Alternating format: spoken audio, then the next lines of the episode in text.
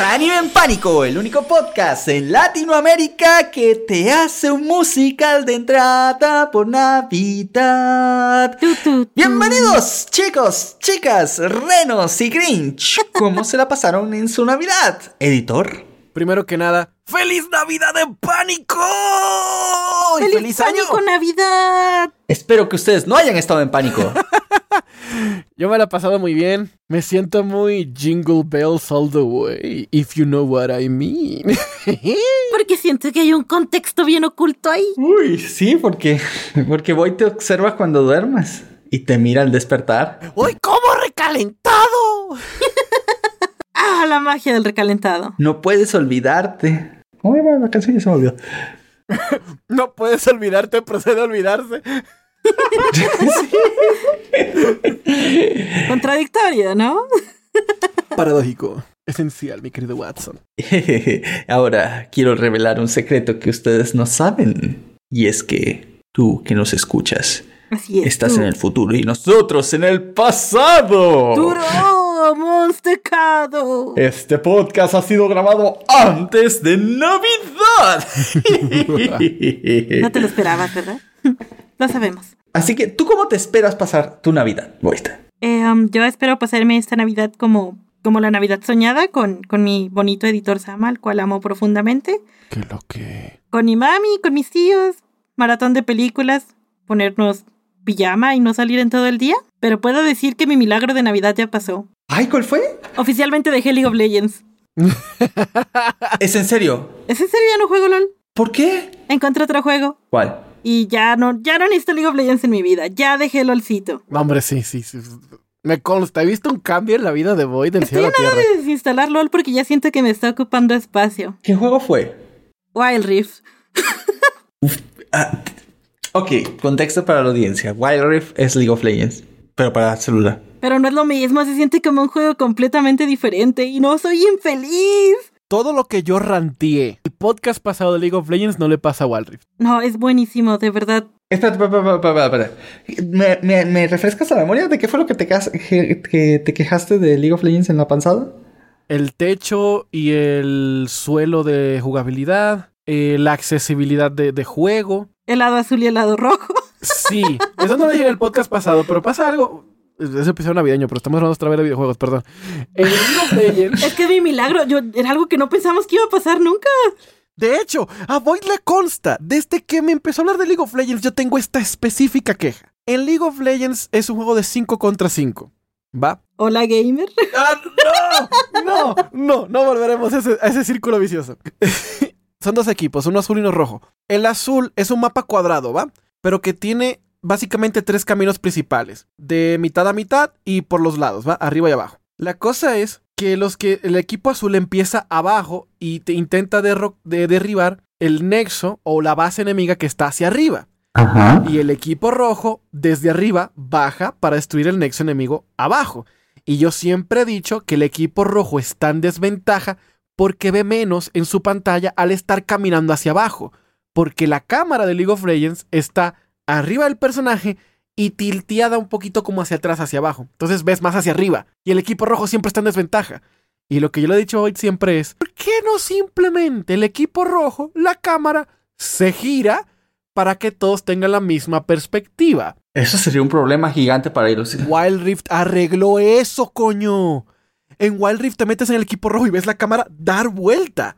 Automáticamente todos tienen la misma ventaja de visión. Y yo, en mi cabeza, es como, como si hubiesen respondido mis oraciones. ¡Wow!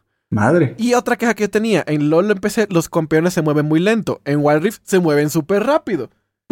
En los controles son más intuitivos, los ítems se entienden más, las partidas son más cortas. Wild Rift es lo máximo. De verdad, de verdad. No, no es por promoción. No nos están pagando por esto. Yo me estoy divirtiendo mucho más en Wild Rift que en el LOLcito. Y se ve mucho mejor, muchísimo mejor que el de PC. Y chinguense esta, una manca como yo ya es oro 3. En 5 días. ah, no mames. ¿En serio? Soy oro 3 en 5 días. Y eso que no estoy jugando así que tú digas mucho. Porque pues no tengo mucho tiempo. Me estoy jugando una ranquecita de vez en cuando y ya soy oro 3. Si pudiera jugar mucho ya estaría en platino. Ya tuve. Yo soy manca con ganas. Hay una skin especial de Evelyn. sí, lo sé, la, claro que la conozco, claro que la conozco. Güey. Y me encanta, güey, me encanta. ¿Sabes por qué? Porque está ese vestuario que está para Wild Rift de Evening exclusivo es em, una una adaptación de un vestuario que utilizaron las Girls Generation, un grupo de K-pop asiático, para este un video llamado Genie. No. Ajá, y esta es otra cosa, esta es otra cosa. En LOL solo puedes tener unas skins que se llaman victoriosas si llegas a oro o más en una season y no hay otra forma de conseguirlas. Aquí puedes conseguir las skins victoriosas farmeando clasificatorias, pero cuestan como 20 mil puntos. No también desde el año pasado o antepasado. ¿Qué? ¿Puedo tener Morgana victoriosa? Sí, pero tienes que jugar un chingo de rankeds. Ah, no, olvídalo, güey. Y estresarte en el proceso. Es que aquí no, Eh, no es eh. estresante. Cuando juegas una clasificatoria en LOL siento que pierdes como una hora de tu vida si perdiste. Aquí si pierdes nada más perdiste 15 minutos. Bueno, eso sí. Pero ese fue mi milagro de Navidad.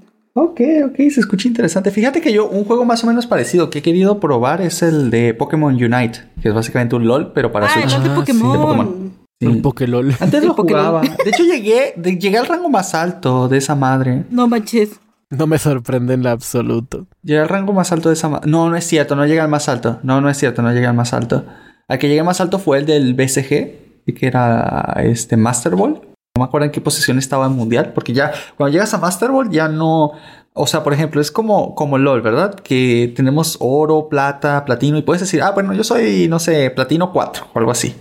Pero en, en Pokémon Unite, igual que en LOL, cuando tú llegas a Challenger en LOL o en Master Ball en Pokémon Unite, ya no hay rangos, ya no hay Challenger 1, 2, 3, no, ahí es tu posición mundial con respecto a todos los demás. Uh, Es, es, este, ya, porque ya estás entre los mejores del mundo, ya no hay divisiones, ya es literalmente tu, tu posición con respecto a todo el mundo. Entonces, este, Master Ball sí llega a estar como entre los, ¿qué fue? 2000 mejores del mundo, pero en el de BCG, en el de BCG, hablo del BCG, porque Pokémon Unite funciona, creo que diferente, no me acuerdo, o funcionaba igual. Unite hace tanto que no lo juego que no tengo ni idea, pero algún día me gustaría retomarlo, porque es como LOL de Pokémon, menos estresante y más corto, así que cumple todas las características que acabas de mencionar. Jefe, yo tengo una pregunta para usted y una sugerencia para Boyd. Eu. Dígame. Un día usted se deja que... Mire, es que- bueno, antes de eso, hay un podcast muy cool que se llama Anime en Pánico, ¿verdad? Ajá. Y en ese podcast a veces traemos invitados bien geniales. Y me gustaría extenderle la invitación para un día entrevistarlo, tal cual una entrevista sobre el mundo de Pokémon, sobre todo la escena competitiva gaming de Pokémon. Que nos cuente unas anécdotas, cuál es el ¿Pero en serio? Sí, en serio, un episodio. Ah, ok, ok, ok. Entrevistándolo a usted de sus experiencias, cuál es el mindset de un jugador competitivo de Poké, el por qué se metió al mundo del Pokémon y así. Creo que usted ¿Qué usted dice, Boyd? Me encantaría. Me encantaría, por supuesto Ay, que sí. no, No sé si entiendo la mucho de audiencia le- Pokémon y le tal vez quiero ese tipo de entender. cosas, pero pues si tú crees que eso puede ser interesante, por mí encantado. Que lo que lo, los dejen aquí en los comentarios y si no, podemos dejarle una encuesta a los Patreons para que elijan si ese tema les interesa lo suficiente para que lo hagamos un Va, podcast. me late. Una entrevista a Panic sobre su mundo como pro player de Pokémon. Sí, de Es que cada cuánto podemos Mm. tener un pro player cerca. ¿Verdad? De, hecho, de hecho, la, bueno, contexto un poquito para la gente. Yo estaba rejar metido en el mundo de Pokémon competitivo durante varios años. De hecho, no puedo revelar mucha información porque pues ahí ya me doxeo completamente. O sea, tanto en dónde he vivido, en dónde no he vivido, qué ha pasado con mi vida y todo. Entonces por eso no doy muchos detalles, pero sí fui famosillo un poquito en el mundillo, tantito. Y este... Humildad. Y aparte de eso, pues sí, sí, sí gané varias cosas. Y de hecho la primera, ¿fue la primera vez? No, o fue la segunda. Fue la segunda vez que vine a Estados Unidos. Fue porque vine para los torneos básicamente de, de Poké. El champion. Estaban regionales norteamericanas y toda la cosa. Tenemos un orgullo latino aquí de Pokémon competitivo. O sea, si estamos trayendo gente con orgullo latino. ¡Orgullo! No, güey, no, güey. Ojalá, güey. No, no, nunca. Es que, es que en ese momento que. Ay, es que esto ya es doxear demasiado. No. Ah, digamos que vamos a cerrarlo en que en ese momento no había un sistema de puntajes definidos en, en Latinoamérica, ¿vale? Y los puntos que daban para poder pasar a la mundial eran muy pocos, así que solo te quedaba venir a Estados Unidos para tratar de completar los puntos para irte a la mundial. Desgraciadamente no pude completar los puntos la vez que estuve más cerca, el año que estuve más cerca de clasificar. Sí me quedé un poquito eh, todavía lejos, o sea, me faltaron poquitos puntos, pero, pero sí era todavía algo considerable. Ah, y los puntos los obtienes pues ganando torneos o quedarnos en los, en los primeros lugares. Entonces, este, lamentablemente no, no pasé la mundial, pero sí estuve cerca. Sí, sí, sí estuve cerca. Al menos con eso me voy con, la, con lo entendido. Y la verdad, es que me hubiera encantado seguir en el mundo competitivo de Pokémon, pero pues uno tiene una vida, ¿no? Y luego un canal de YouTube y todo eso. Vamos a dejar el resto de la historia para el podcast, entrevista. Sí, sí, sí, sí, sí, sí, me parece bien, me parece bien. Pero Panic, ¿cómo quieres celebrar tu Navidad? No, pues yo que, mira, llevo ya varias Navidades que literalmente lo que hago es ese día lo reservo para estar libre, o sea, es decir, no, Usualmente no trabajo y si lo hago es en la mañana, de las cosas, ya sea del canal o de otra cosa. Y el resto del día lo que hago es que me pongo a ver una serie a elección con mi esposa y comemos comida chatarra todo el resto del día. Ya sea pizza, ya sea este, no sé, ramen, ya sea, bueno, eso no es chatarra, porque el ramen de aquí es muy bueno, pero creo que ya les comenté que tan bueno es el ramen de acá. Sí. Les, he contado que Es bueno, bueno, bueno y caro, caro, caro. Pero llena, llena, llena. ¿Lo, he hecho en el podcast? ¿Lo he hecho en el podcast? Sí, lo contaste en el podcast. No me acuerdo en qué episodio, pero estoy seguro de que alguien como Ben Ben nos va a decir en cuál. Ok, tiene trocitos de bambú, lechuguita, maicito, champiñones, este, una salsa de ajo que está buenísima, este, pedazos de alga. Pinche ramen es re bueno, re bueno, coño. Y y bueno, y nos ponemos a ver una serie de, de, elección, ¿no? Creo que un, una Navidad vimos The Mandalorian. Eh, todo de golpe. Uh, nice. Sí. Eh, otra Navidad, no me acuerdo qué serie vimos. Vimos una que ella me pidió, pero no me acuerdo cuál había sido. Ay, Dios. Bueno, el chiste es que cada Navidad seleccionamos una serie como por anticipado. Y esta Navidad, esta Navidad, yo no lo propuse, mi esposa me lo propuso. Ok quiere darse la tarea de ver mi anime favorito. ¿Van a ver Tengen Toppa Gurren Todo el día Tengen Toppa Gurren Tratarlo de ver de una sentada. No creo que lo logremos, pero lo vamos a intentar. ¡Wow! Una maratón de Tengen. ¡Wow! ¡Qué bonito! Sí, sí, sí. Es que sí está un poquito larguito. No, no tanto, pero sí está un poquito larguito. 26 episodios. Ah, pero cuando el anime te gusta ni te pesa. Sí, pero para nosotros que ya estamos viejos, 26 episodios de una sentada fue el... Sí, no, 26 episodios de una sentada así no... Habla ya no es algo natural. Yo todavía estoy con la chaviza. sí, sí, no. A ustedes que son jóvenes, bueno, para ti que nos escucha, que estás un poquito más joven o más bien joven, no, ya ni sé. Tú aprovecha tu juventud y vete los 20 episodios de un anime un solo día. Pero bueno, ya cuando esté más grande, ya te va a dar sueñito. Vas a estar como, como está tu papá cuando le pones este, la tele en un documental. Vas a estar de. Uh, Qué real. Después de un rato, güey.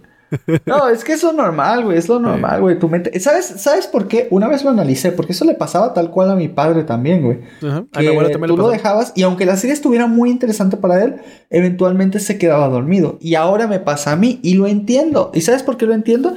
Porque todo el tiempo está, todo el día estás trabajando, viendo por cosas, solucionando, resolviendo, como, le gustan las TikTokers. Panic resuelve. Andas resolviendo.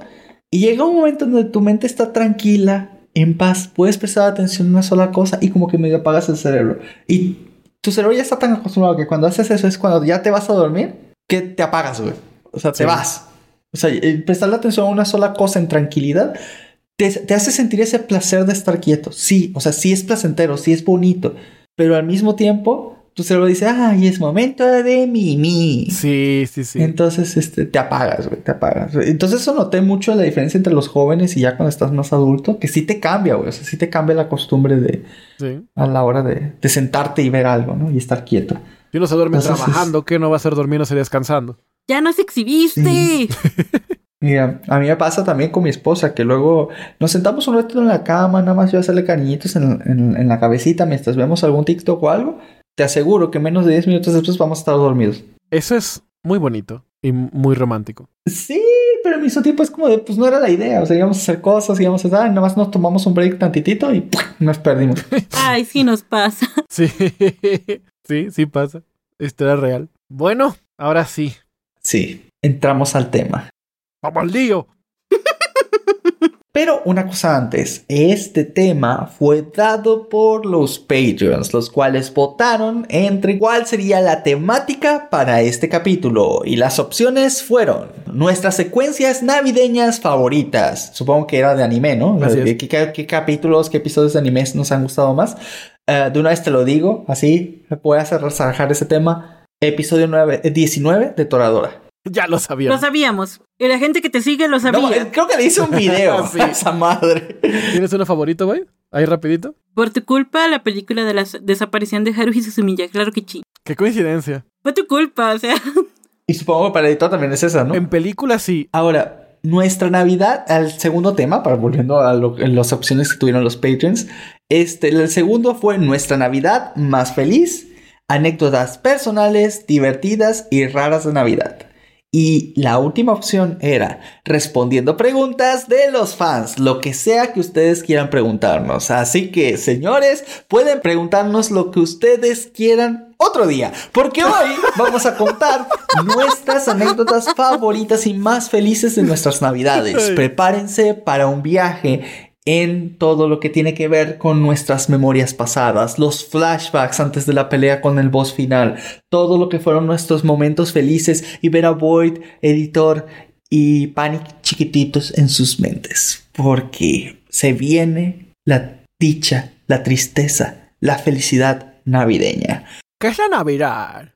Y muchas gracias, chicos de Patreon, que nos votaron por esto. Y Yes. también un saludo personal, porque ya tenemos Apóstol del Pánico, que es el rango más alto. Un apóstol del pánico. ¡Cachín, cachín, cachín!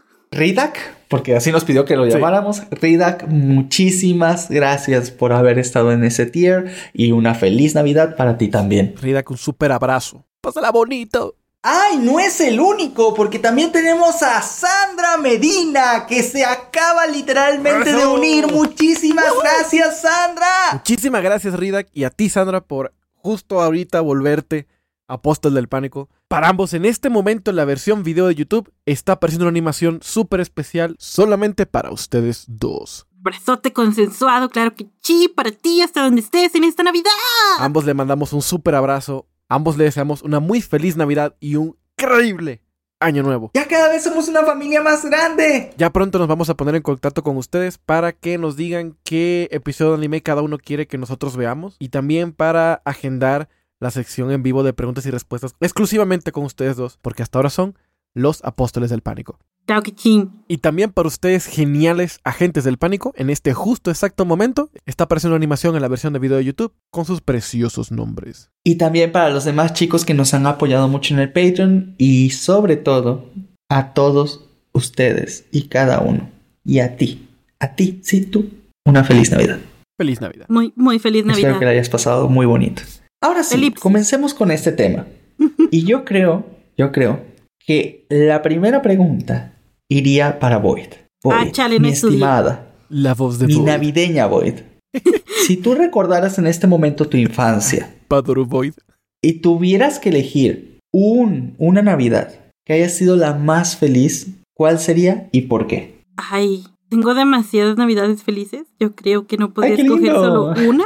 Creo que serían todas esas navidades que pasé con mi familia. Porque todas estuvieron llenas de amor, compañía, chismecito, fiesta, que nos durmiéramos nosotros en la silla mientras los adultos seguían celebrando. Pero lo más bonito era cuando abríamos como que todos nuestros regalos al mismo tiempo y nos poníamos a jugar, porque me acuerdo que tengo más primas que primos. Entonces casi siempre nos regalaban como muñequitas o cosas así. Pero por ejemplo a mí me regalaban una muñeca y la cocina de la muñeca.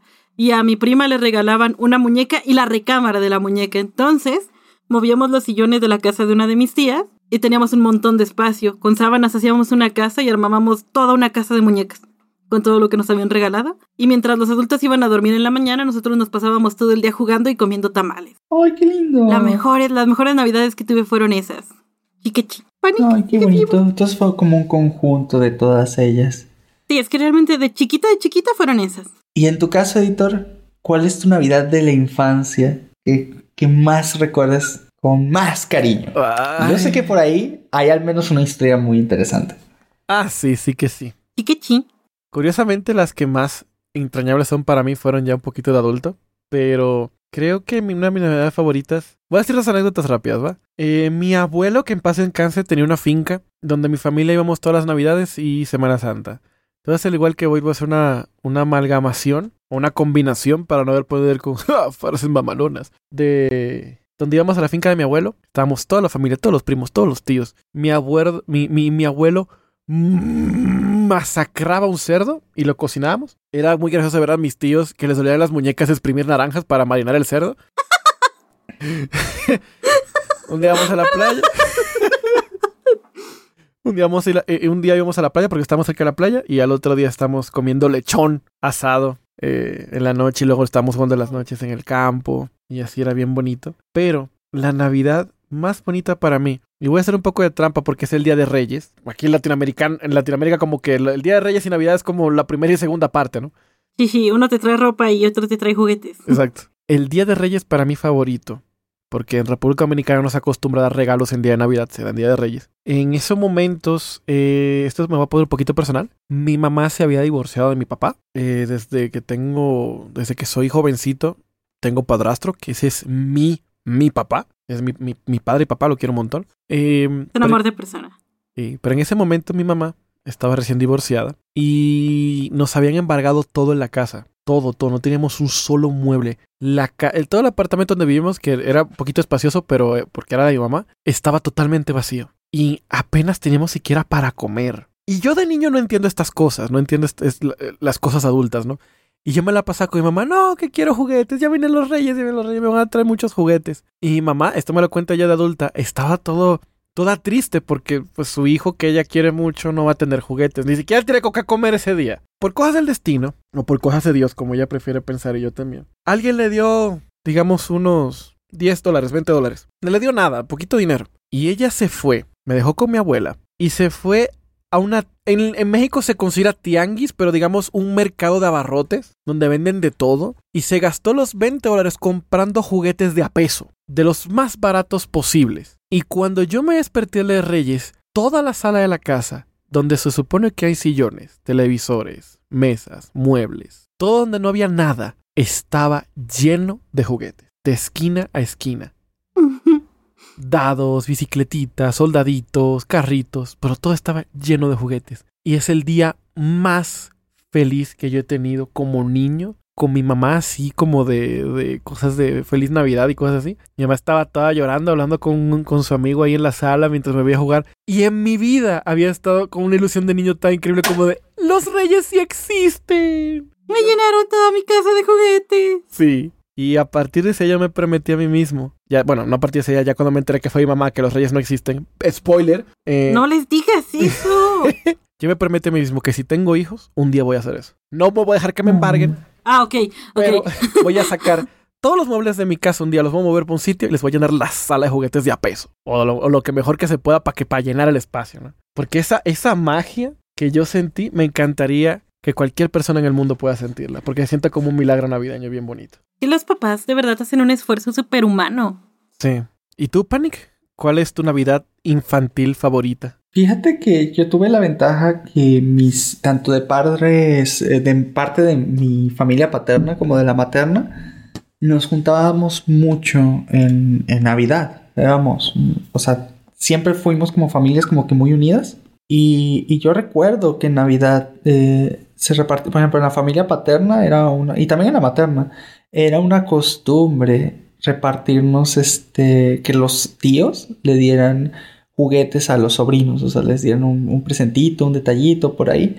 Entonces, este, usualmente, me acuerdo que, por ejemplo, en, la casa materna pasaba en cualquier momento de, de la noche, pero en la casa paterna dábamos una hora en específico en donde todo el mundo se reunía en una de las salas que tenían dentro de la casa de los abuelos y ahí se turnaban, ¿no? Es como de, ahora, este, se ponían todos los regalos de todo el mundo, de todo el mundo, se ponían bajo el árbol y alguien decía, este, por ejemplo, el tío tal, hoy le toca darle a la sobrina tal, ¿no? Y entonces, y, todo el mundo se iba con regalo. O sea, pero no uno, no uno. Los tíos le compraban a cada uno de los sobrinos, ¿no? Y teníamos cinco tíos, así que estaba... todo un evento. Eh, sí, sí, era todo un evento. Y teníamos cinco tíos, así que todo el mundo salía bien regalado.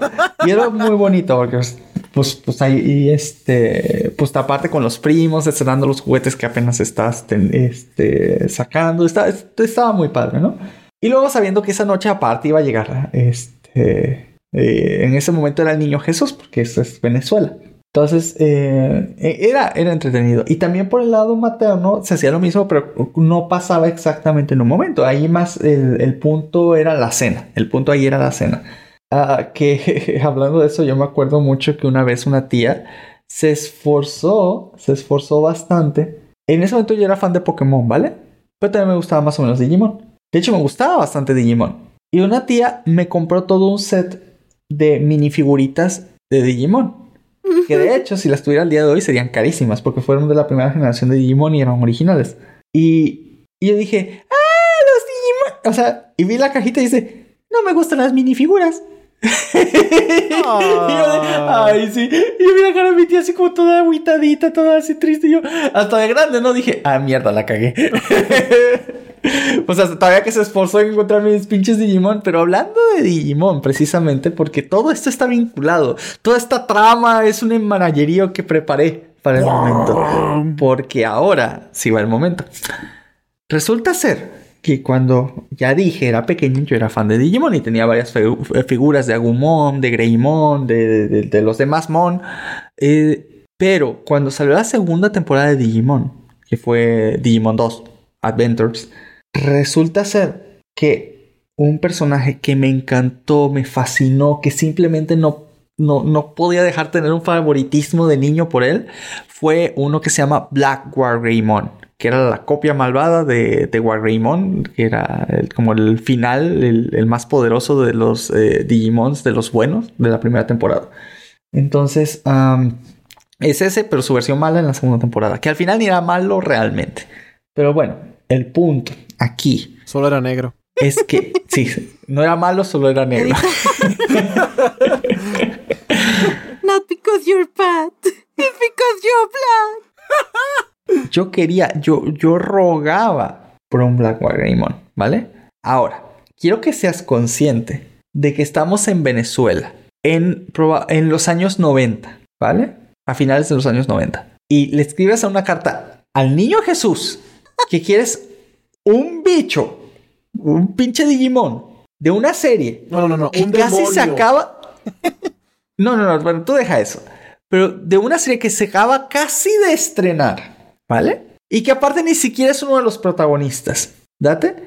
De una serie japonesa en los 90 en Latinoamérica. Y aquí te va el spoiler. Yo ni siquiera sabía si existían figuras de él. No había, nunca había una publicidad, una promoción, nada. Yo solo quería una figura de ese bicho. Y ya.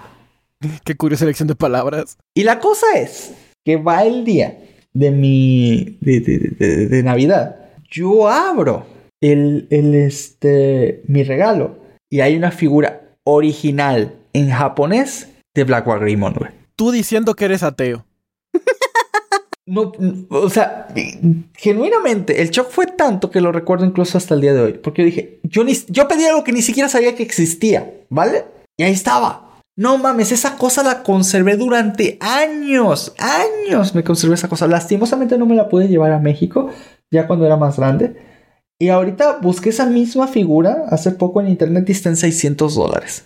Esa misma figura, fuera del empaque. ¿Y qué hiciste con ella? Este, se la regalé a un primo porque es que hazte cuenta que cuando nosotros nos fuimos de Venezuela, fue en un proceso muy rápido, porque fue en el 2004, eh, para los que son, sean venezolanos más o menos deben saber, que fue cuando pasó lo de Altamira, cuando pasó lo del puente Yaguno, cuando fue el referéndum revocatorio, o sea, fue un periodo de inestabilidad política y de muchas muertes y muchas cosas que pasaron en Venezuela.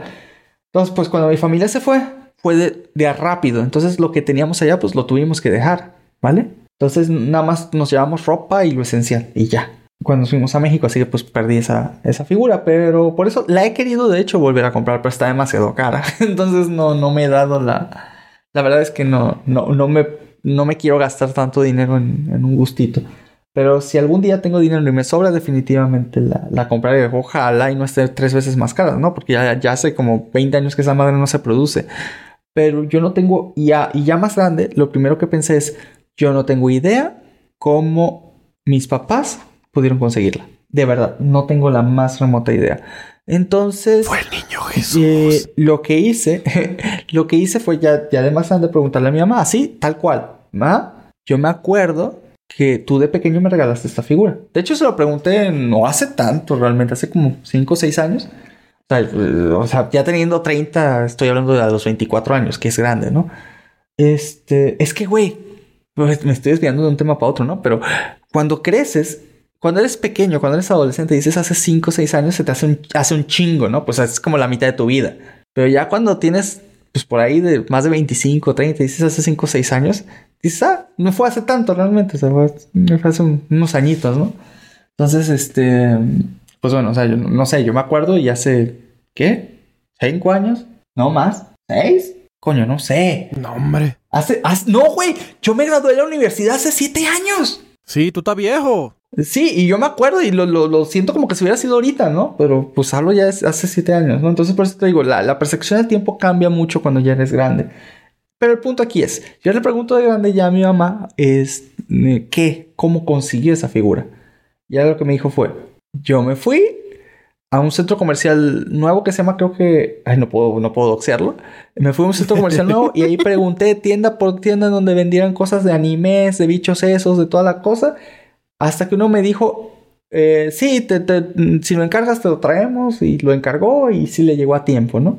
Y este, y así, pero me dijo, pues buscándole, buscándole hasta que lo encontré. O sea, a lo que voy es, no se conformaron con con, ay, no, esto está muy difícil, no está esto. No, fueron tienda por tienda.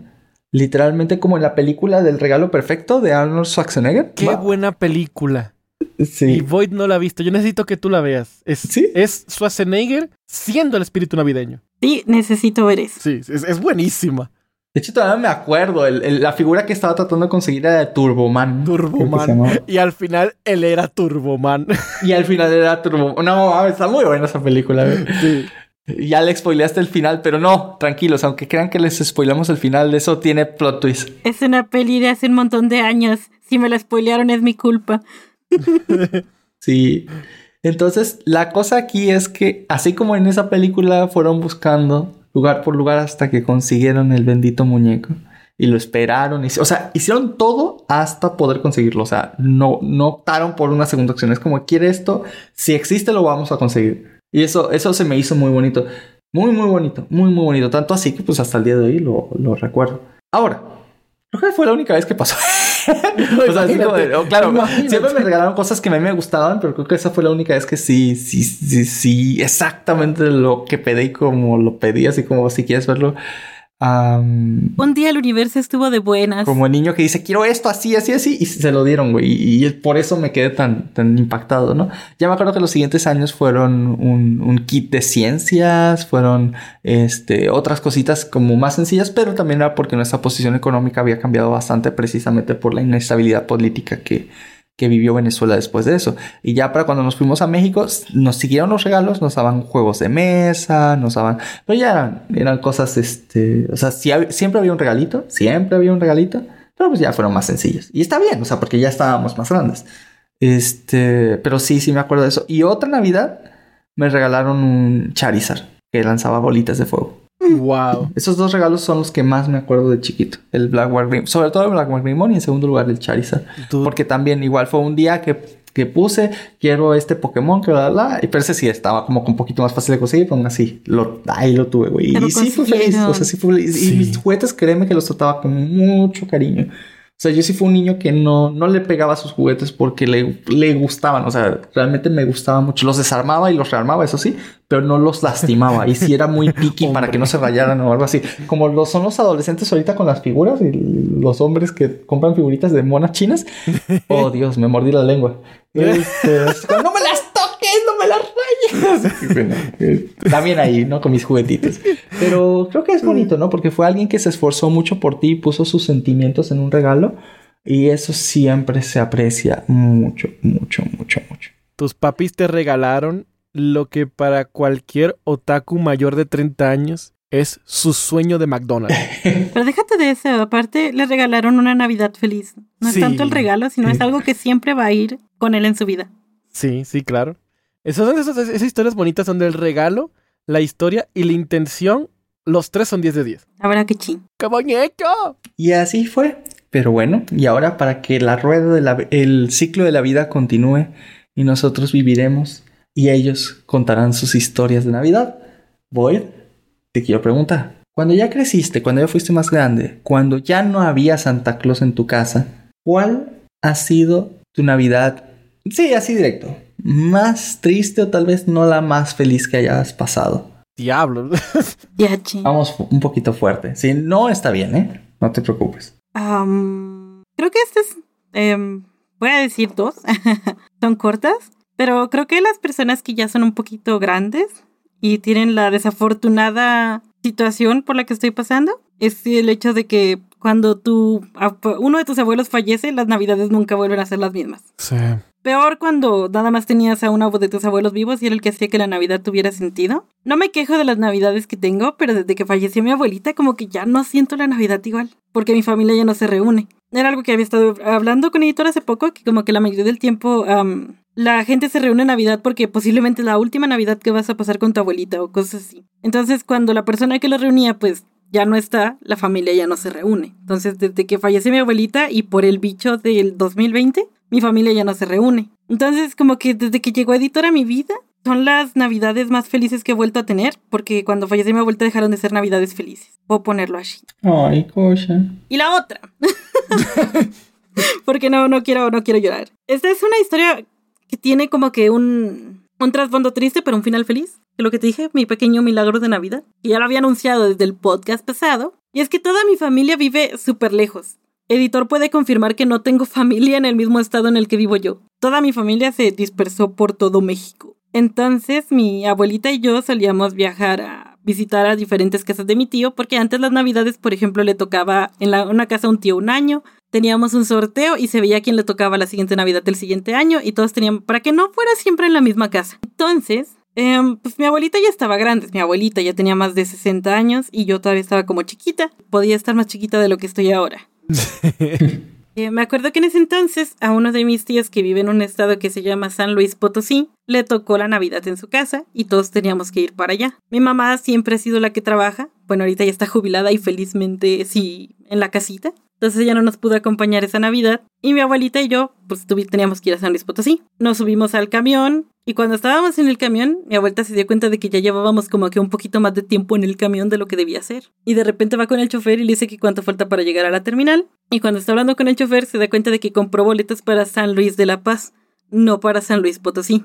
Entonces nos bajamos del camión y la verdad es que ya no teníamos dinero. No sabíamos dónde estábamos. Ay Dios. No teníamos dinero y en ese entonces los celulares no eran lo que son ahora, entonces no había ninguna tiendita abierta ni ningún lugar donde mi abuelita pudiera llamar a mi familia para explicarles lo que estaba pasando. Entonces estábamos mi abuelita y yo en una plaza en la que no conocíamos a nadie, no sabíamos dónde estábamos y mi abuelita estaba haciendo como que su mejor esfuerzo para aparentar que todo estaba bajo control, pero sí se veía bastante alterada porque pues no había dinero, no podíamos tomar un camión. El del camión a mano nos dijo como, pues no es mi problema que se hayan equivocado de camión. Ya estábamos pensando que íbamos a pasar este, la noche ahí, en el parque. Entonces yo me acuerdo que mi abuelita empieza a llorar. Y yo de niña no entendía. Yo nada más estaba como, abuelita, ya me cansé de caminar tanto. Nos podemos sentar porque recorrimos casi todo el lugar. Oh. Entonces a mi abuelita se le acerca una señora que traía un abrigo y le pregunta así de, ¿por qué estoy llorando, señora? Y pues mi abuelita ya le dijo, no, es que nos equivocamos de camión, nosotros íbamos a San Luis Potosí y ahora estamos atorados aquí, no sé cómo le voy a hacer porque tengo a mi niña y me da miedo que me la roben o que nos vayan a saltar o algo.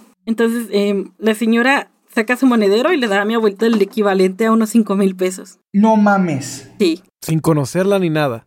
Y le dice, llévese a su niña donde tienen que ir y vayan con mucho cuidado. La señora le dice como de, ah, es que esto era para irme a cenar. Dice, pues yo iba a ir a cenar a un lugar pero pues esto parece más importante. Mi abuelita no le quería aceptar el dinero, entonces la señora dijo como de, esto no nada más es por usted, es porque trae a una niña y porque es Navidad. La señora le decía feliz Navidad a mi abuelita, mi abuelita la abraza y le dice, no, yo le prometo que le voy a venir a pagar el dinero. En cuanto pueda, usted dígame dónde vive y yo se lo pago. Y la señora bien bonita le agarra la mano y le dice, no, con que usted le haga un favor a otra persona, con eso me doy por bien servido. ¡Güey, qué bonito! La verdad, es, cómo me encanta esa historia. es ese es un milagro navideño. Ajá, la verdad sí. Y pues de niña no entendí la magnitud de lo que había pasado, ¿no? Pero mira como, ah, le prestaron dinero a mi abuelita. Pero de grande es como, güey, ¿quién hace eso, no? Por alguien que no conoce y así. Entonces pues ya nos Fuimos a la central, mi abuelita ahora sí compró los boletos correctos y llegamos a la fiesta de Navidad. Nunca supe quién fue esa señora, cómo se llama. Pero si por alguna razón alguien que esté escuchando el podcast sabe que esa abuelita le prestó dinero a mi abuelita, hable conmigo. Porque posiblemente sea su abuelita. Ay, qué cosa tan bonita. Esa historia pudo haber terminado muy mal y es como que esa anécdota que tengo bien marcada de las cosas que pasaban cuando mi abuelita estaba con vida y por qué las navidades son tristes ahorita que ya no está. Ay, bueno, fueron dos historias, una muy triste, lamentable, ¿no? Luego una triste que tuvo un final muy feliz. Qué lindo. Sí. Abracen a sus abuelitos. Oye, mira, voy, a hacer un paréntesis bien rápido, pero eso es muy cierto, señores. No importa la edad que tú tengas ni la edad que tengan tus abuelos. Llámalos, habla con ellos. Aunque no encuentres tema de qué hablar con tus abuelos porque tal vez son cosas muy diferentes. Tú sácale tema, pregúntale, oye abuelito, ¿tú qué hacías de niño? ¿Con qué jugabas? ¿O en qué trabajaste? ¿Cómo conociste a mi abuela? Hablen con ellos, porque créanme que si sus abuelos fueron cariñosos con ustedes, los van a extrañar mucho. Denle cariño a sus papás, a sus abuelos y a sus adultos. No se van a arrepentir. Ah, ya, y aquí les va un truco de buen nieto. No importa que ya te contó la misma historia, actúa como si nunca te lo hubiera contado. A ellos les encanta contar sus historias. Esa es, es que esa, es- esa- esa historia está fuertecita. Para mí, eh, no creo haber vivido algo eh, semejante, al menos en Navidad. Creo que lo más, este, no voy a decir triste, porque no fue triste, ¿vale? Realmente soy una persona muy mala, muy mala para acordarme de momentos malos. O sea, es decir, ah, me acuerdo del sentimiento y más o menos algunos puntos, pero las cosas malas y las que no me hacen sentir bien usualmente se me olvidan. Tiene que haber algo bonito de por medio como lo que acaba de pasar para que me acuerde. Y afortunadamente no ha pasado nada así, al menos en mis navidades. Ah, creo que la única cosa así como que medio recuerdo fue que con mi esposa, ajá, con Sai, estuvimos en una vez en Navidad que nos invitaron a casa de, de, creo que una de sus tías, si no mal recuerdo. Y nosotros en ese momento apenas habíamos empezado a vivir solos, pero estábamos viviendo solos en otra ciudad. Entonces nos fuimos a esta ciudad, empezamos a comer en la casa de sus, ah, de sus tíos eh, y de sus primos y todo, pero ni ella ni yo teníamos nada en común con absolutamente ninguno de los que estaban presentes. Y todo el, lugar donde se llevaba la comida estaba afuera y durante Navidad estaba haciendo mucho frío. Al final lo que hicimos fue que nos salimos literalmente de la casa. No porque hubiera pasado nada malo, ni mucho menos, sino que literalmente no tratábamos de hablar con la gente o ellos trataban de hablar con nosotros, pero no pasaba de unos segundos de plática. Entonces son de esos momentos donde nos sentíamos los dos y ella siendo su familia tan excluidos que ella misma me dijo, vamos a buscar algo afuera. Y nos fuimos los dos y nos fuimos a medianoche de, Navidad por las calles del pueblito tratando de buscar un lugar en donde comer juntos. Este, todo esto también porque yo no puedo comer comida con, con picante, entonces este, toda la comida ya tenía picante. Entonces este, estábamos tratando de buscar un lugar donde pudiéramos eh, comer algo los dos. Y, y por ahí encontramos creo que fue una taquería abierta a medianoche en Navidad y terminamos pues ahí entre los dos echando chistes los dos solitos, este, con frío en una taquería comiendo parados en, en Navidad. No diría que fue una anécdota triste, pero creo que fue como una de esas cosas inesperadas que pasó este por esas fechas. Creo que fue bonito porque a pesar de todo la pasaron juntas y se rieron juntas. Sí, es cierto, sí. Claro que sí. Y la gente que abre sus negocios en Navidad son héroes. Oh, sí. Sí. Sí, sí, sí. Sí, totalmente. Totalmente. Y en Año Nuevo también. ¿Y sabes qué? Es que lo que yo recuerdo era el sentimiento de estar con, con frío en las calles, así vagando sin saber a dónde ir y dónde conseguir algo abierto. Eso, eso es lo que, lo que recuerdo. O sea, ese es el sentimiento que está en mi mente. Y claro, o sea, al final, el, el final fue bonito. O sea, realmente fue muy bonito, ¿no? Pero creo que nunca había pasado eso. O sea, nunca había pasado una Navidad vagando por las calles, básicamente. Y, y bueno, es- es- es- me acuerdo más que nada por lo que dijiste ahorita, ¿no? Que también a ti te tocó, pero en una situación mil veces peor. No, pero igual. Pero bueno. ¿Y tú, editor? Ah, una Navidad triste. Eh, en lo personal, eh, fue la primera Navidad que me la pasé solo, sin mi familia. Eh, contexto, para los que son nuevos al podcast. Primero, gracias por escuchar un podcast personal de algo que nunca has escuchado y gente que no conoces. Ah, sí, Te sí. aprecio un montón. Suscríbete, dale like y comenta. Eh, Por favor. Y estrellita en Spotify. ah, sí, la estrellita en puede. Spotify. Sí, sí, por favor, por favor, por favor, por favor. Y si te sientes aventurero, vuélvete Patreon. Para ustedes que no saben, yo estudié eh, fuera de mi país, de República Dominicana, estudié en Costa Rica. Y las navidades las trataba de viajar a Dominicana para estar con mi familia. Pero cuando viajé hasta México, fue realmente la primera vez que tuve una Navidad sin mi familia, porque básicamente ya me había mudado para acá. Y los que me conocen en persona, y creo que esto Panic puede dar fe y voto de lo siguiente, saben que yo no soy una persona muy apegada en general. Las grandes amistades que llevo en mi vida son las amistades que podemos durar literalmente uno, dos, tres años sin hablarnos. Y cuando nos vamos a hablar, nos hablamos como si nada hubiese pasado. Ya no sé cómo haces eso. bueno, porque ya uno de adulto va entendiendo que cada quien tiene su vida en general. Pero no hablo de esas amistades que uno después de varios años, ah, ¿cómo has estado? ¿Y qué tal? Y ya, y se pusieron el día y no, que se siguen llevando de bros, ¿verdad? Mi amistad con Panic ha sido así por mucho tiempo. Eh, hasta que ya por trabajo y por proyectos nos hablamos más. Pero en general siempre ha sido así, porque en general nuestra relación empezó a distancia. Pero ya cuando yo estuve en México solo la primera vez, sin mi familia, sin mis padres, mi abuelo había muerto hace como unos dos, tres años antes, y no era la costumbre ya de juntarnos la familia, etc. Era muy difícil. De hecho, después de la muerte de mi abuelo, yo era que tenía, yo, yo tenía que forzar a la familia que nos juntáramos. Ya no nos juntábamos, cada quien comía por su cena por su lado, ya nos veíamos nada. Pero fue muy feo tener tantos años viviendo con amistades y relaciones familiares cercanas, pero de poca comunicación, y de repente nada de eso existía. Fue como el primer día que me resentí extremadamente solo, verdaderamente solo, estando en un país que no era el mío, con gente que no era mi familia y sin amigos, básicamente. Y ese sentimiento de absoluta soledad se sintió como el nick de mi compañera, se sintió un void, un vacío. Gracias por incluirme en la historia de la forma más inesperada. Sí. Espérate, en este momento ya yo me encontraba en Estados Unidos, ¿no? Correctísimo, eso es correcto. Ya estabas en Estados Unidos. Y, pero sí, esa fue una de las navidades más tristes. Ahí metería una de las navidades que tuvimos mientras mi abuelo, que en paz en cáncer, estaba pasando por cáncer pancreático. Pero eso ni Navidad se puede contar. Y es muy deprimente para entrar, para zambullirnos más en ese tema. pero por ahora lo dejaré así. Esa Navidad que me la pasé solo solín con mi soledad. Oye, fíjate que yo no sabía que, o sea, tal vez tenía una idea, pero no sabía que te había ido tan mal en esa. Ah, me deprimí un montón. Re duro. Ay, Dios. Vaya. Bueno, para cambiar un poquito los ánimos y cambiando un poco de tema. Ahora, navidades que de adultos aprecien con cariño. Y en esta me voy a dar el lujo de empezar un poquito yo. Por lo siguiente. Mi familia salió, como ustedes les acabo de decir hace rato, de Venezuela en el año 2004, ¿vale? Nosotros, bueno, no, no, mi madre volvió a Venezuela hace mucho antes, ¿no? O sea, en, 2000, ¿qué fue? 2011 ya volvió a Venezuela y de hecho hasta el momento sigue allá. pero yo visité Venezuela en 2000, creo que fue 2012, de 2012 a 2013, después de, de mucho tiempo, ¿no? Y fue la primera vez que había tocado Venezuela en 11, en, no, en 8 años, 8 años. ¿Había pasado qué? Sí, 2004, 2012, 8 años. Y, de hecho fue la última, porque no he vuelto a Venezuela después de esa vez. Eh, ya van 11 años de eso.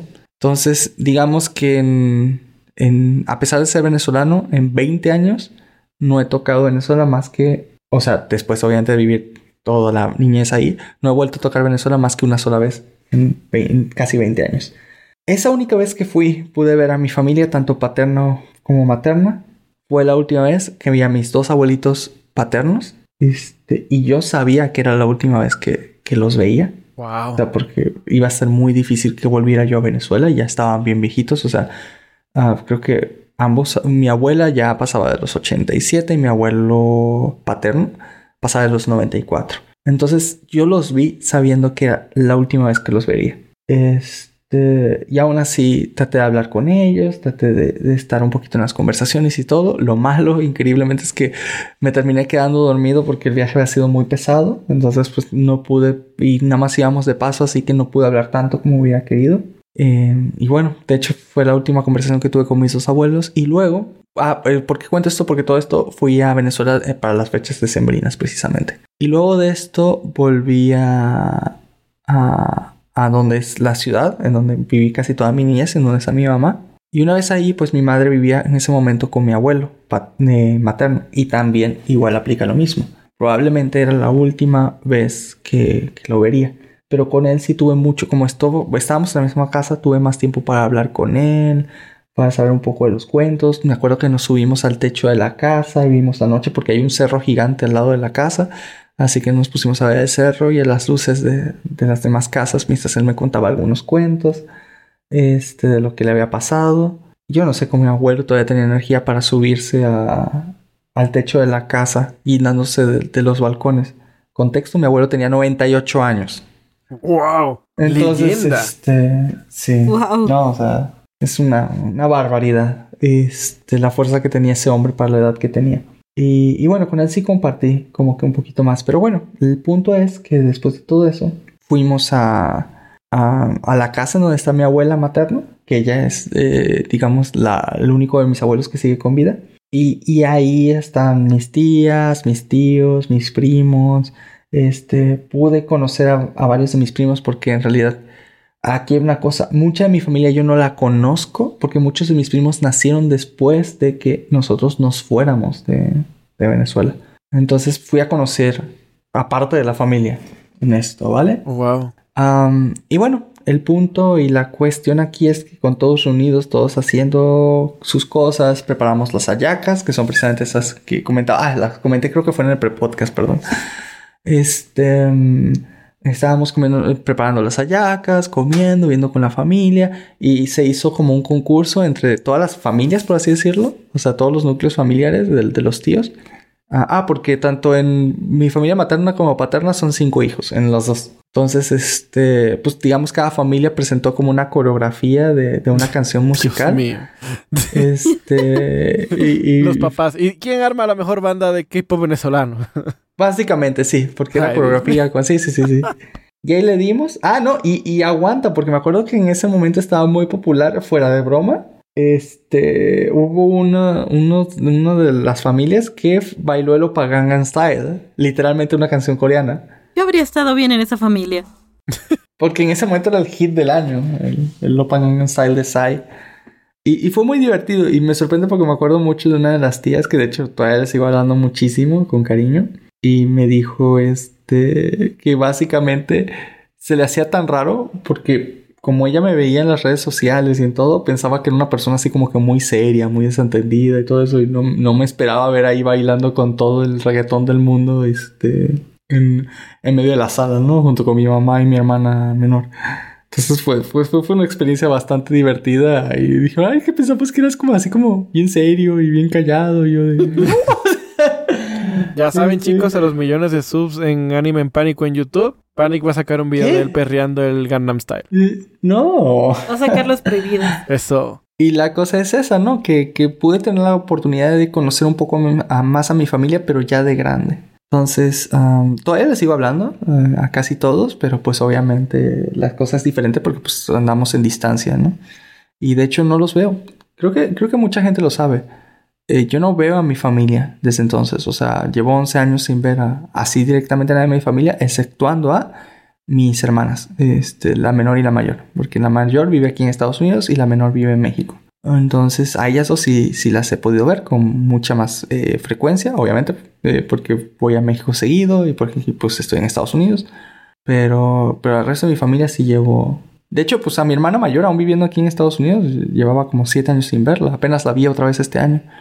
Y a la menor la veo pues ahorita cada, cada dos o tres años que voy a México. Pero es la única familia que veo. Y antes de eso, o sea, mi mamá igual, 11 años sin verla, mis tíos también, mis primos también. Porque pues así es la vida. A veces nos lleva a un lado, a veces nos lleva a otro y, y ya. Pero pues afortunadamente y a diferencia tal vez un poquito de editor, creo que he tenido la oportunidad de conocer a mucha gente buena a mi alrededor que me ha ayudado y ha sido buena conmigo y, les agradezco infinitamente porque nunca pasé una Navidad solo.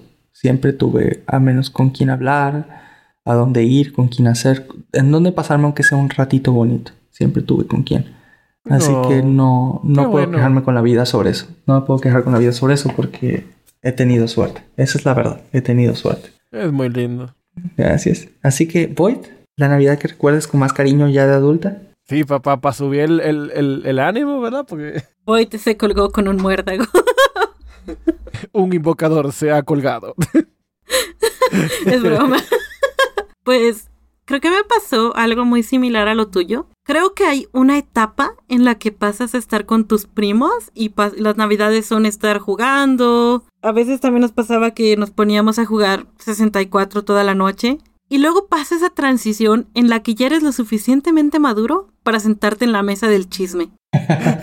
en la que las tías ya aceptan que estés en la cocina escuchando cómo ventilan todo lo de sus vecinas y cómo estás ahí en el chisme, ayudando a sazonar el pavo, ayudando a hacer el ponche, checando que los romeritos no se quemen y la satisfacción tan grande que te da que tu tía, esa tía que no te trataba tan chido o que no te hablaba tanto, te diga, mija, muévele a los romeritos y te dan la cuchara de madera y ya te aceptaron en el, en el núcleo. Porque empiezas a conocer a tu familia de otra forma. A mí me pasó eso. Fue como, ya cuando tenía 18, sí, me tomó hasta los 18 desbloquear eso. Empecé a conocer a mis primas más mayores, que ya ellas estaban antes que yo en el, en el círculo de la familia. Conocer la historia de mis tíos, de mis tías, cómo se casaron, cosas así, escuchar de sus anécdotas de todo el año poder hablar con ellos, que ellos te incluyan en sus conversaciones, que ya te tomen como una persona madura y que te puedan preguntar qué quieres hacer, qué quieres estudiar, qué vas a hacer de grande, y que ya te tomen en serio como una persona realmente madura. Creo que esa fue una de esas navidades que me encantó porque desbloquea a toda mi familia, como cuando desbloqueas un nuevo personaje en un juego. y ya puedes hablar con esa persona. Eso me pasó. ¿Ya, ya desbloqueaste la etapa donde un tío te pide dinero? Todavía no, todavía no. Por suerte todavía no. Nos falta edad. Todavía no, todavía no.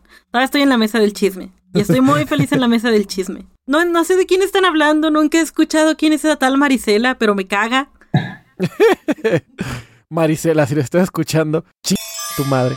Marisela, ojalá tengas una terrible Navidad. Sí, sí y un pésimo año nuevo. Realmente no se llama Marisela, pero para proteger identidades le diremos Marisela porque fue lo primero que se me vino a la mente. No está bien. Igual si hay una Marisela mala por ahí que se muera. no, no, no, no, no, anden por ahí deseando la muerte a la gente, niño. Muerte económica, al menos. Si eres mala persona, sí. Ahora, esta es una anécdota que no es mía, pero de verdad es mi anécdota favorita de, de Navidad, o sea, de la vida. A Editor también le gusta muchísimo esta anécdota. Es, es una de mis favoritas. Porque le pasó a un amigo uh, no tan cercano, pero lo suficiente como para hablarle. Y lo vamos a llamar Kirito. Lo vamos a llamar Kirito. Kirito. Va, me encanta. Digamos que Kirito vive en el mismo estado que yo. Pero Kirito de la nada decidió irse a, a, trabajar a Ciudad de México, donde no tiene ningún pariente. Él también es programador, por lo cual siempre he creído que, que es como un afiche irse de... Es, una teoría conspirativa para otro episodio, pero sí, todos los programadores mexicanos se van corriendo a trabajar a Ciudad de México y a morirse. A mí me falta desbloquear esa parte. Porque pagan bien, güey. Bueno, entonces Kirito se nos fue, ¿no? Kirito fue para allá. Se nos fue como si se murió. bueno, Kirito se nos fue a Ciudad de México.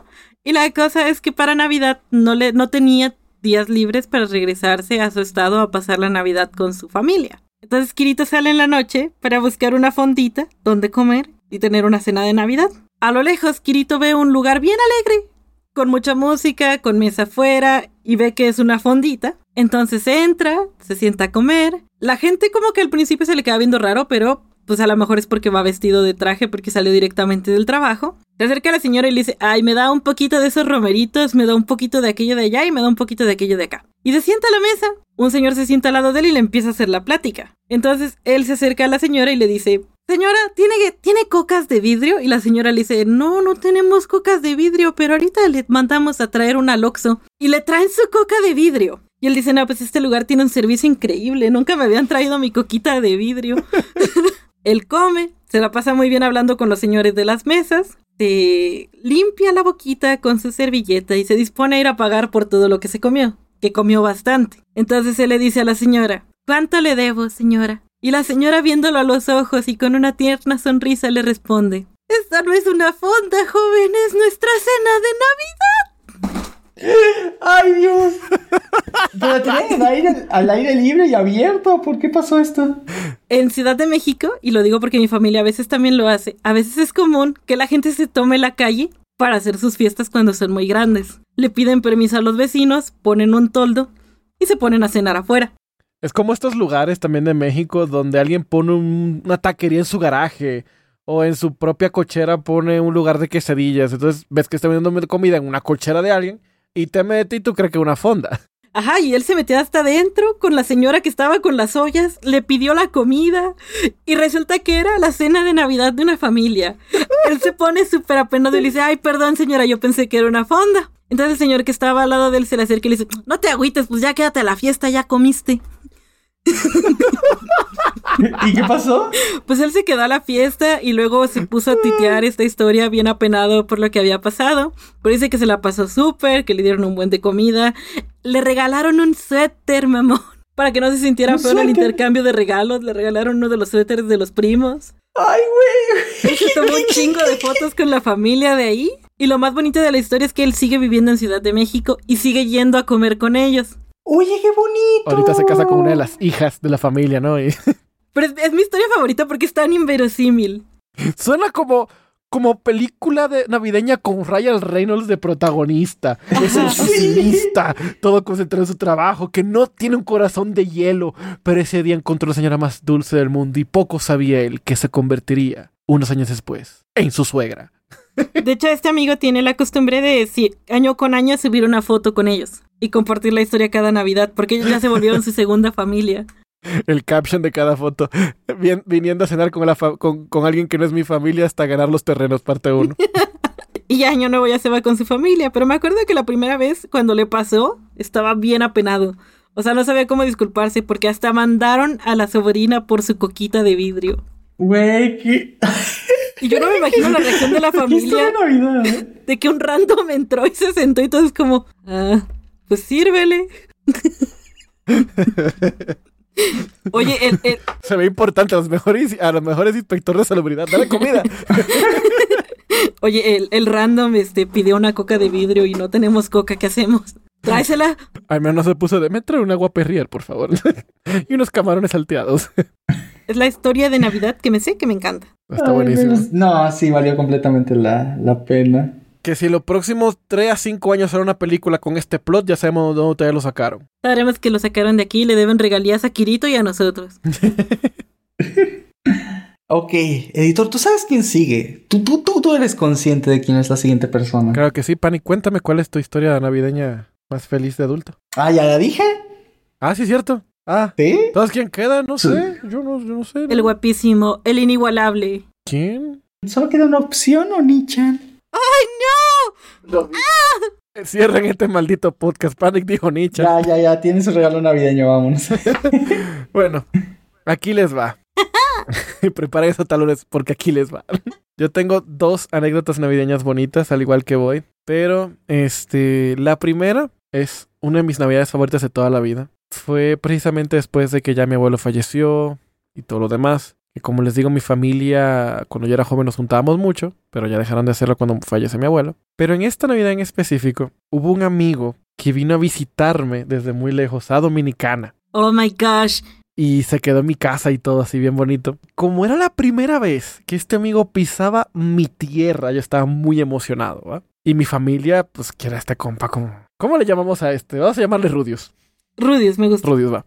Me encanta. Entonces, Rudius, él, pues mi, mi abuela lo quiere un montón, mis padres también lo quieren un montón, llegó a conocer a mis tíos y todo, pero se acercaba Navidad y él iba a celebrar la Navidad con mi familia, ¿verdad? Con, bueno, mi familia directa, mis padres y mi abuela, que es lo que vivimos en la misma casa. Pero como era una ocasión tan especial, yo estaba haciendo lo imposible porque se juntara mi familia, porque no había motivo en esas fechas para que mi familia se juntara. Así que yo me doy la tarea de a cada tío por WhatsApp comprometerlo de no vengan a la casa, vamos a cenar, ya Júralo, firma aquí. Sí.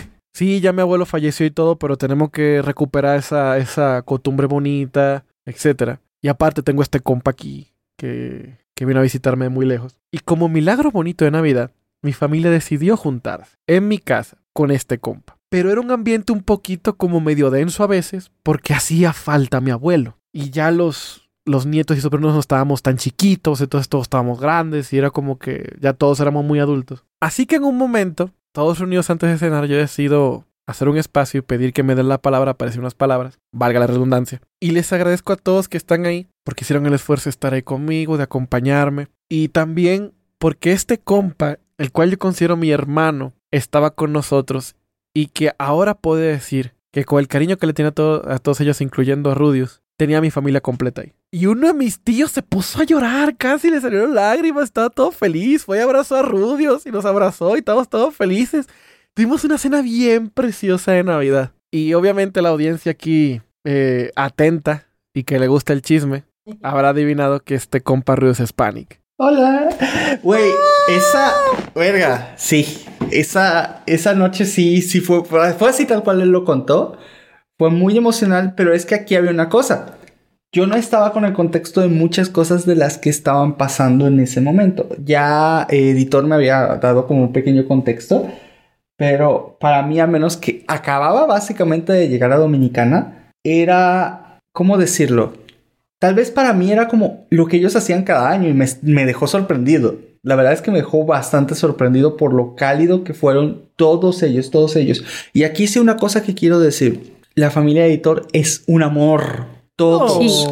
La, la abuelita de editor, la abuelita de editor siempre me trató súper, hiper bonito. Su mamá siempre me recibió. Es más, he llegado a chismear con la mamá de editor aparte, aunque él no esté involucrado. O sea, así de sentarme y solo hablar con su mamá durante un buen rato, este, así aparte. Y todavía, de hecho, todavía llega a pasar en estos días. O sea, todavía a veces me, me, me, manda mensaje por WhatsApp para saber cómo está editor y nos quedamos hablando de otra cosa. Este, el, el papá de editor también súper tipazo, la persona más amable y apapachable que conozco en esta vida. y este, y bueno, y todo el resto de la familia, ¿no? Que conocí durante, durante esa fiesta. Fue muy, pero muy, muy bonito y muy agradable. Y es como les dije, he tenido la suerte de, a pesar de que una, una gran parte de, de mi vida básicamente la pasé este, solo y sin familia, porque desde los 18 eh, en adelante, pues no, no, no, tuve familia. Por ejemplo, eh, ni siquiera de, los, de, mi última Navidad así con familia bien, antes de esa de 2012 había sido en cuando yo tuve 17 años. Wow. Luego la de 2012 y de ahí para adelante no, no ha habido Navidades así tal cual con familia, pero, pero, pero es lo que les decía, nunca he estado solo, siempre he tenido gente que, que, que me ha apoyado y yo creo que editor principalmente y esa vez en su casa fue demasiado, demasiado, demasiado bonito. Y aparte que era para mí la primera vez en Dominicana, la primera vez así bien con la familia de editor. O sea, ya los conocía, pero por mensajes, por llamadas así y de paso, o sea, no, no bien, o sea, no había platicado, no había hablado con él. Así que llegar en esas fechas, estar con ellos, pasar una cena tan bonita, este, conocer un montón de comida porque, este, ¿qué, qué, qué, qué era eso? ¿Salami? Era salami, ¿no? ¿O, qué era? pepperoni, era como una cosa de cerdo que no me acuerdo cuál era el nombre. El salami dominicano no tiene comparación. En, México se puede conseguir algo parecido, pero lo que son de dominicano entenderán. El salami es algo muy característico de allá. Se puede asar, se puede freír, pero. ¡Oh, qué rico sabe! Yo no había comido salami de Navidad. Eso fue una locura, bicho. Fue en Navidad. Sí, yo creo que. No, fue durante esos días que preparamos empanadas y yaniqueques con salami y fritos con salami, ese tipo de cosas. Pero en Navidad creo que hicimos lasaña esa vez, hicimos cerdo. Ah, cerdo, sí, sí, me acuerdo. Sí, hicimos ahí una mezcolanza bien, bien genial. Fue bien bonito, fue bien bonito. Pero que no se me quede, que no se me quede la otra anécdota feliz. Hay que, espérame, antes de eso, que se repita, que se, repita. que se... Ah, yo sí sueño con eso. Fuera, fuera de, de broma, sí, yo sueño así, ya nosotros ya bien adultitos juntándonos a tener una, Navidad así con nuestras parejas, todos juntos, así bien padre. Con suéteres feos. Estaría padre, ¿sabes? Pero el problema va a ser decidir en qué país. Sí. Digo, porque. Me encantan esos problemas, gente. Como, ah, nuestro problema es qué país. La familia de Boyd y los amigos de, creo que de casi todos, y por ejemplo mi hermana, están en México. Lo más seguro es que va a ser en México. Sí, porque tú, o sea, para aquí en Estados Unidos está difícil porque nada más estoy yo, ¿no? Le tendré que traerlos a ustedes y aparte, pues todos los problemas de visa y todo eso. Que patrocine, que patrocine. Dominicana está padre para visitar y para todo. Y así conoceríamos cosas nuevas. Pero bueno, ya sería cosa de, de coordinarlo contigo. Eso es cierto. Y creo que el viaje más barato desde cualquier punto es Dominicana. Sí. Y hay una tercera opción. Irnos a ver a un país random. O sea, nada más utilizarlo como punto de reunión y, y vámonos, conozcamos algo nuevo todos juntos, Navidad explorando. Estos planes me encantan. Vámonos a Guatemala, vámonos a Perú, vamos a, Chile, a Argentina. De Nochebuena. sí, sí, sí, y por ahí caemos a un país random durante Navidad solo para conocer. Si hay un oyente que se quiera aventar las visas y los viáticos en nuestro viaje y no nos secuestren Ay, no, para no, no, Navidad, no, no, no, no, vámonos. Por favor, no nos quiten los órganos. Ya, ya, ya, no se preocupen. Algún día les caemos a, a- a su país. Haremos una gira como Sí. la del Chavo del Ocho. Eso. Este. eh, pero bueno, Editor, ¿cuál es tu otra anécdota feliz? Ah, ok. Esta anécdota, bueno, esta Navidad para mí está, creo que al mismo nivel de la de Panic, pero es una, una Navidad muy especial porque era algo que yo había soñado desde antes de ir a México, la primera vez. Y esto es en el contexto que después de que estuve varios años teniendo unas navidades muy solas y muy deprimentes, primera Navidad feliz después de eso fue mi primera Navidad con Void. Editor. Y es que fue bien bonito, porque para mí es un solo recuerdo, ¿va? Pero esa noche cené con sus tíos, cené con su mami, incluimos a las mascotas aún porque son parte de la familia. Esa fue la vez que cociné hamburguesas. ¿Esa fue la primera? Creo que sí, creo Creo que sí. Ese día preparé unas, unas hamburguesas, cenamos todos juntos. Pero yo, yo lo mezclo porque esa vez Void y yo, todos bonitos y felices, nos vestimos guapos, pusimos luces, pusimos música y estábamos todos bailando bien bonito. Yo tenía años, años, décadas, básicamente, sin poner un arbolito de Navidad. Ahí tenemos un arbolito de Navidad bien bonito. Estábamos en un ambiente bien bonito y para mí eso era un sueño porque yo llegué a llamar. Las primeras veces que, que escuché la voz de Void fue yo marcándole en Navidad. Más de 10 años, bueno, casi 10 años antes, cuando ni siquiera nos veíamos en persona, pero estábamos re enamorados. Para desearle feliz Navidad le llamaba. Y para llamarle para decir feliz año nuevo y decirle, bueno, ya voy a estar con mi familia, ya se iba con su familia. Y yo todo ahí con mi cabeza en las nubes pensando, ay, me encantaría algún día celebrar una Navidad con ella. Y ahí, 10 años después, yo bailando con Void, bajo unas luces bonitas, un árbol bonito, su familia, ¡Ay, todos vestidos bonitos, yo estaba pensando, coño, qué afortunado soy. Editor. Es demasiado bonito. ¿Y saben qué es lo mejor Ay. de todo esto? ¿Que se repetirá? Se repetirá, se repitió y se va a seguir repitiendo. Güey, qué hermoso. Qué hermoso, maldita sea, qué hermoso. Ven acá, dame un besito. Ay, coshis. Es muy curioso porque en Año Nuevo también era como. Yo tenía la cursilería de. Ay, ya va a ser Año Nuevo, adiós familia. Y me salía para. Quiero que seas la primera persona que escuche este año. Sí, sí, sí, sí, sí, sí, sí. Ah, Ay, Dios. Toda, que toda mi vida sea Navidades a tu lado. De Yo verdad. también. Y que pronto, muy pronto, también esté Panic. Y le pongamos un suéter feo. Sí, un suéter feo, bien feo. Ah, ya Eh. tengo, ya tengo varios. No, tus suéteres están bonitos. Desde hablamos de suéteres feos en realidad. ¿Realmente feos? Ah, ok. Eh. De esos diseños funables. Imagínate un suéter de un ajegao, pero tejido. Ah, yo se me lo No le pondría. hagas eso a alguna abuela mexicana. te, lo, Mira, que yo no, te- yo no tengo, yo no tengo problemas con el cringe. Te lo voy a regalar de Navidad un día, prepárate. Un día te va a llegar un paquete de envío y va a ser un Vale, yo, yo feliz, un suéter más, un suéter más. con una nota que diga, a ver, póntelo. Bueno, chicos, creo que a todo esto, estando súper navideños, solo queda una pregunta que hacer. Mm, Hoy, ¿hablamos o no hablamos de anime? Claro que no. no, hombre, no. Este- Estamos en racha de no hablar de anime. Estoy seguro que nosotros tres en algún momento en Navidad vimos algún episodio de anime, pero hoy no hablamos de anime. Hoy no, hoy no, hoy no.